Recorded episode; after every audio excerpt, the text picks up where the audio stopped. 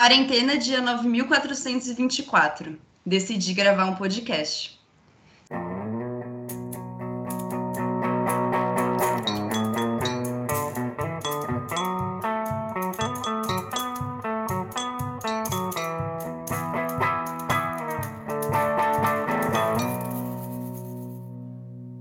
Salve galera! Esse é o Psicafé, o nosso canal no Spotify da PsicoPUC Júnior, a empresa júnior de psicologia da PUC São Paulo. Eu sou Ana Paula Binhardi e esse é o primeiro episódio de uma série sobre as diferentes possibilidades de atuação das psicólogas. Tem muitas áreas e o nosso intuito é se aproximar e conhecer mais essa diversidade que existe. Então, hoje a gente vai falar um pouco sobre a área de educação na psicologia.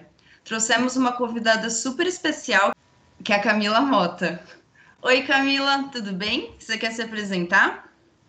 Oi, eu sou a Camila, eu sou psicóloga formada pela PUC, sou psicanalista em formação pelo Fórum do Campo Lacaniano e também sou educadora. Hum, legal, Camila. Então, vamos começar o nosso bate-papo. É, a gente, as perguntas que eu vou fazer para Camila, a gente selecionou por meio do nosso Instagram, o Psicopuc Júnior, e por meio de um formulário que a gente enviou para estudantes e pessoas talvez que não são estudantes também responderam. Então, tá bem personalizado assim. Então, para os nossos ouvintes, é, enfim, o que eles deseja, desejaram ouvir, a gente colocou aqui.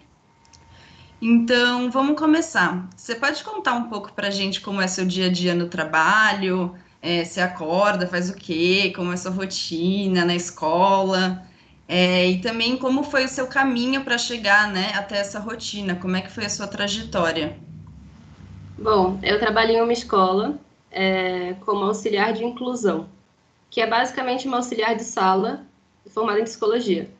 Então, eu tenho um olhar mais atento para algumas crianças que têm demandas inclusivas e eu acompanho as professoras nas atividades do dia a dia da escola. É, atualmente, eu acompanho três turmas de crianças de 7, 8, 9 e 10 anos.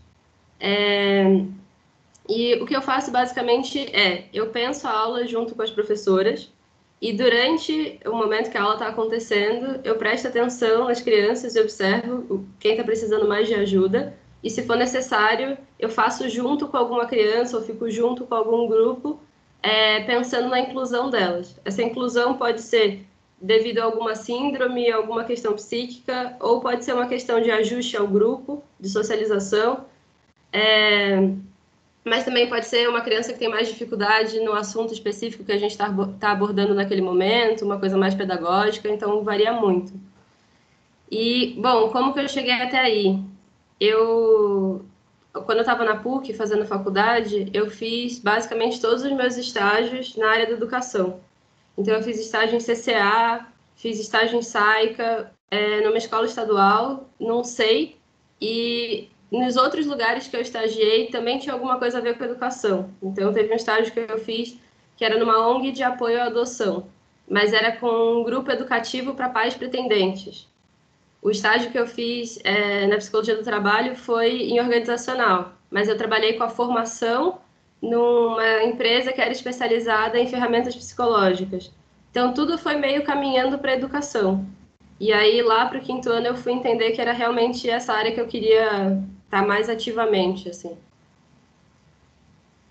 Ah, entendi, que interessante mas você acabou escolhendo esses estágios de educação porque você já tinha esse interesse e aí só no quinto ano você percebeu ou foi uma coisa que você já tinha uma identificação desde o começo? Porque pelo que você falou, essa parte acadêmica foi bem importante, né, na sua decisão.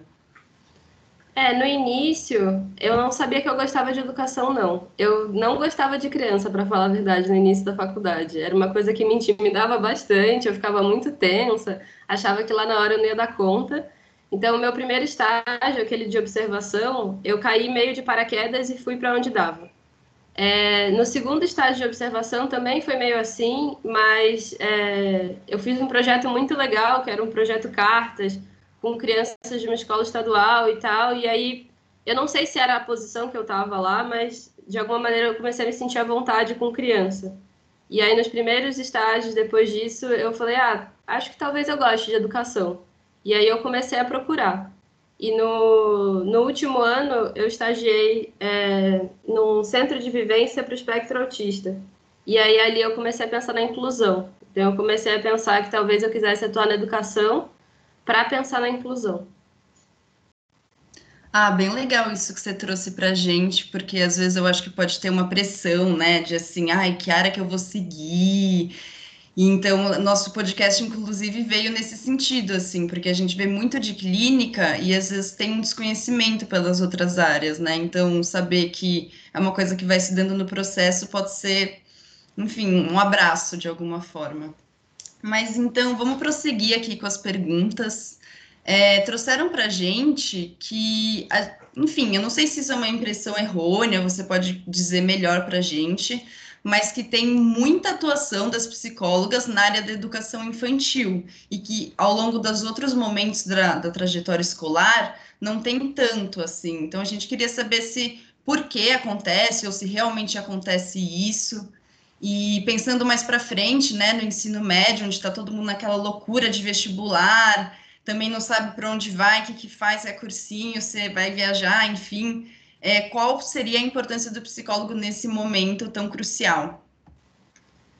Olha, eu não sei dizer com certeza, mas a sensação que eu tenho é, são duas coisas. Uma é que eu acho que as professoras de educação infantil são muito desvalorizadas, porque tem todo um estigma de que a, a creche, né, que hoje em dia não chama mais creche, mas é, é um lugar para deixar as crianças enquanto os pais trabalham. Então, que vai ter alguém cuidando e entretendo essa criança enquanto ela está lá.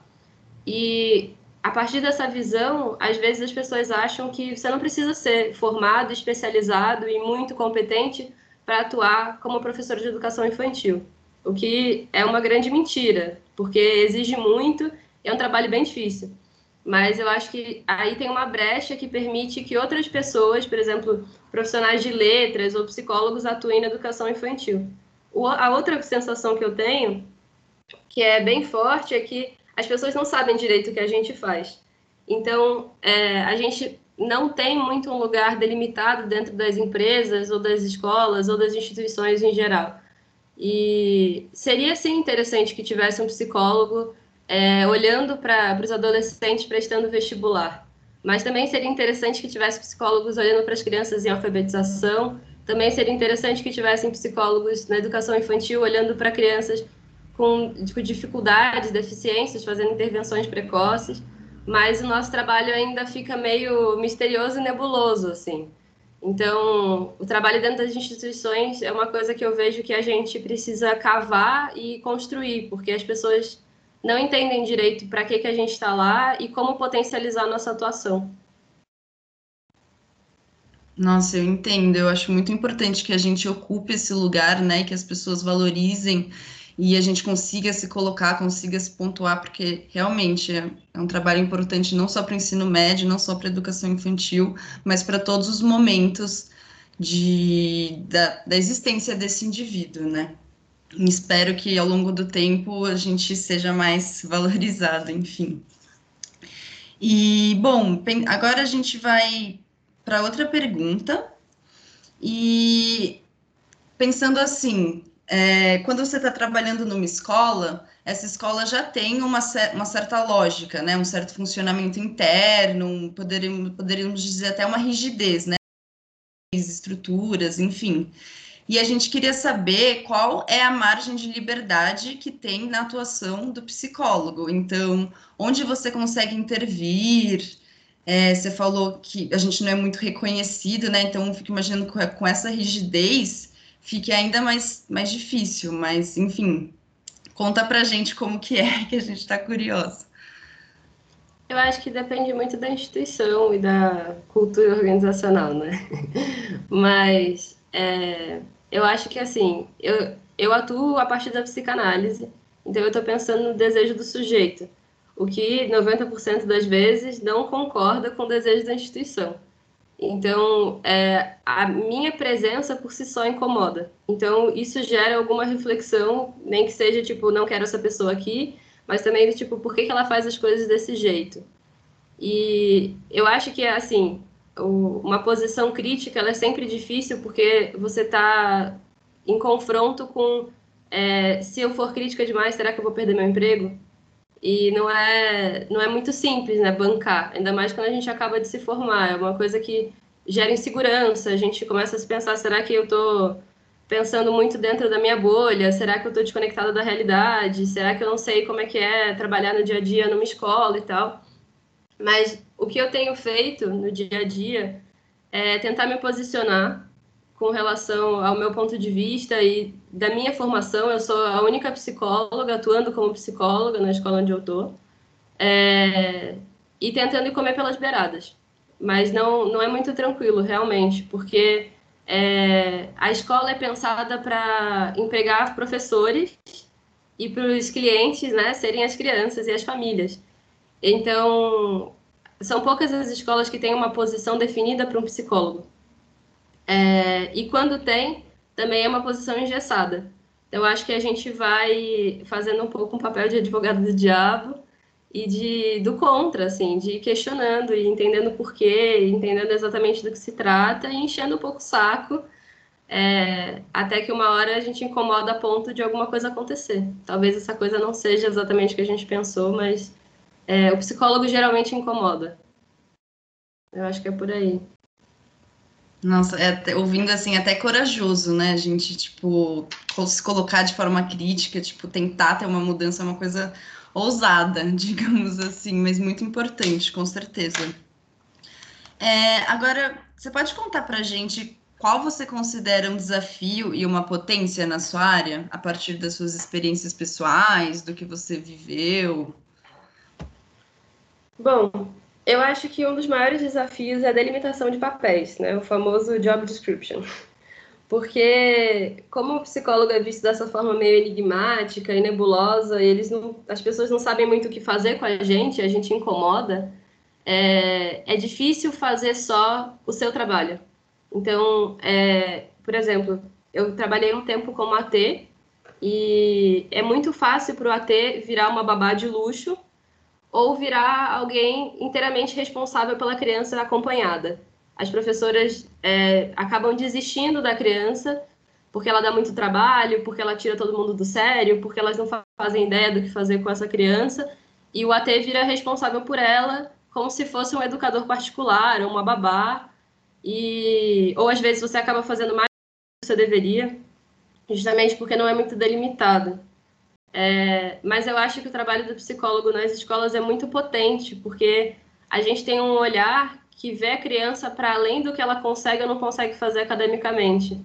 Tem um olhar além da pedagogia, que vai para o sintoma, vai para a constituição familiar, para a dinâmica, para o que aquela criança está dizendo, além do que ela de fato está dizendo, né? O dito e o dizer, assim. E, e a partir disso, promover algum tipo de intervenção que vai pensar na saúde dessa criança para além da educação dela, para além dela saber fazer multiplicação e saber regras de pontuação, para saber se ela está criando bons vínculos, como que ela está se posicionando no grupo, que tipo de posições ela costuma escolher. Então, eu acho que, que a gente tem um olhar muito potente, mas ele é, ainda não é muito compreendido. Sim, nossa, bem interessante isso que você falou, fez total sentido para mim, assim. E, bom, agora tinha aquela pergunta extra, né, que o pessoal tinha mandado para a gente. Eu acho que a conversa está sendo super gostosa, está fluindo super. E dá mais um tempinho, né, para a gente explorar um pouco mais. Então, eu gostaria de saber, eu e os nossos ouvintes, quais são as áreas que o profissional da psicologia é, pode ser inserido nesse campo e também se existe alguma abordagem que melhor se adapta na educação e também como se inserir nesse mercado, assim, porque muitas vezes isso pode ser um desafio, né? Uma coisa que até dá um pouco de medo. É, eu acho que a gente pode fazer muita coisa. Eu ousaria dizer que quase qualquer coisa. Mas, é, assim, dizendo da minha experiência, eu acho que a gente tem uma atuação como AT, que hoje em dia muita gente tem procurado por isso. Às vezes a família procura, às vezes a própria escola. É, algumas escolas aceitam que a gente seja auxiliar de sala, ou dependendo até professoras. É, tem uma função também na coordenação, tenho colegas que atuam como auxiliares de coordenação e pensam a gestão assim é, mais fora da sala. E teve uma professora na, na faculdade também, a Belcan, que falou que o psicólogo ele está sempre construindo. Então, que existe uma possibilidade também de propor um projeto para alguma escola.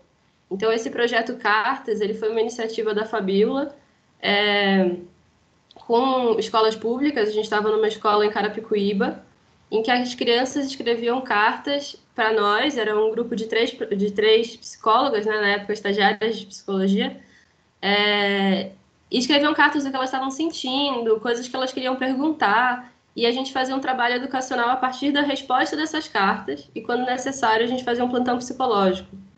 É, e também dá para trabalhar com formação de educadoras, eu fiz isso não sei, então a gente tinha um grupo de educadoras, a gente conversava sobre o funcionamento da instituição, mas também sobre o conteúdo de sala de aula, o que estava acontecendo, sobre inclusão das crianças. É, eu acho que o jeito mais fácil talvez seja entrar como AT, mas também é bem difícil, assim, é, no dia a dia eu acho que é um trabalho bem desafiador, porque às vezes é, a escola espera que você esteja lá num horário comercial, e o trabalho do AT nem sempre bate com o horário comercial, né? Às vezes a demanda do sujeito não é a demanda da instituição.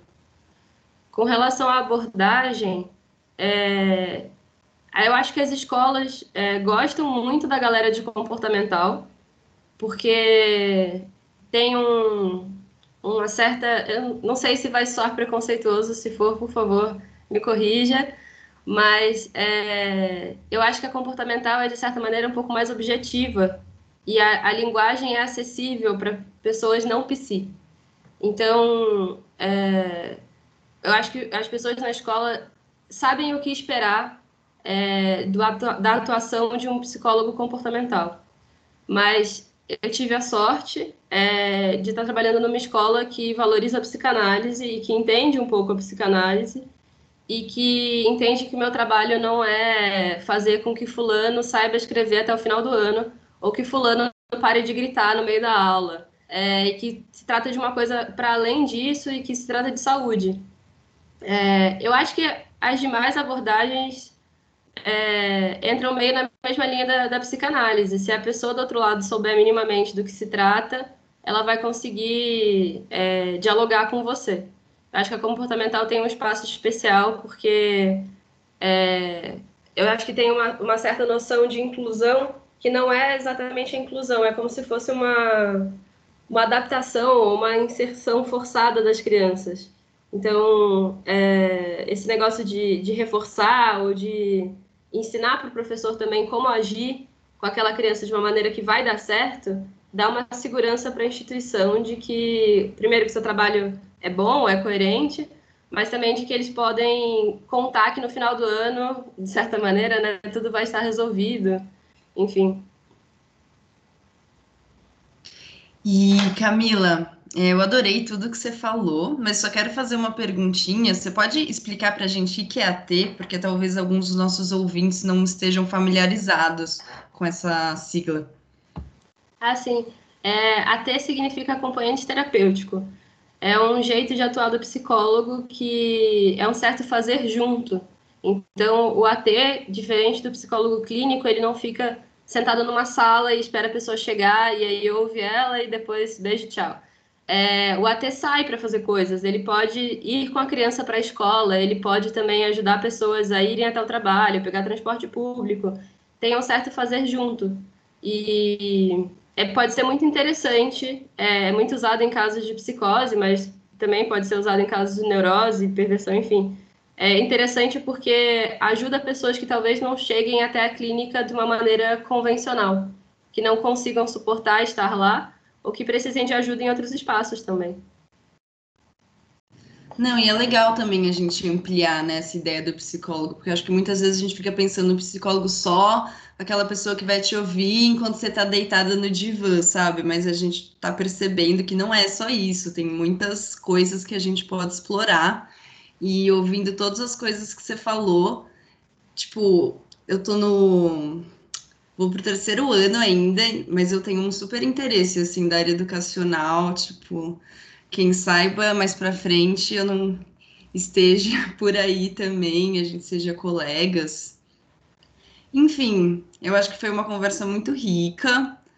É, eu gostei muito, assim, de trocar com você. Queria te perguntar se você quer falar mais alguma coisa, se tem mais alguma coisa para acrescentar. Enfim. Eu acho que uma coisa que tem me ajudado, estando na escola, é fazer análise e fazer supervisão. Porque é, às vezes na escola vão querer que você seja pedagogo. E não tem problema. Se você quiser fazer pedagogia, faça. Muito boa sorte. Mas é, o nosso lugar ele é um pouco diferente. E por ele ter pouco contorno, exige um, um esforço psíquico de estar tá lá e continuar estando lá como psicólogo. E isso é muito difícil.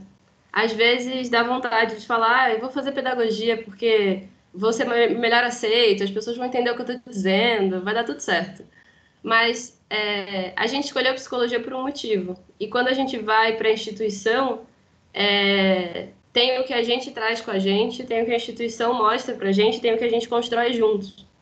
Então, a supervisão e a análise, né, ou a terapia, depender da abordagem de vocês, é, ajuda a gente a se manter num, num certo eixo e a, a, retomar as coisas que a gente está sentindo e os impactos do que a gente está vivendo.